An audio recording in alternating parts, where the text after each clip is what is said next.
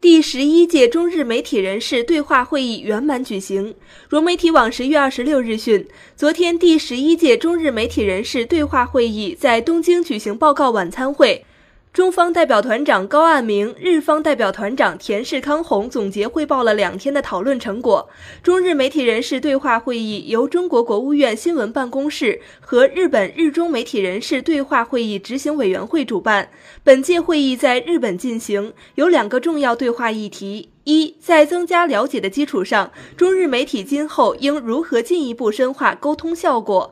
二，在推进中日务实合作、促进两国关系健康稳定发展方面，两国媒体应发挥怎样的作用？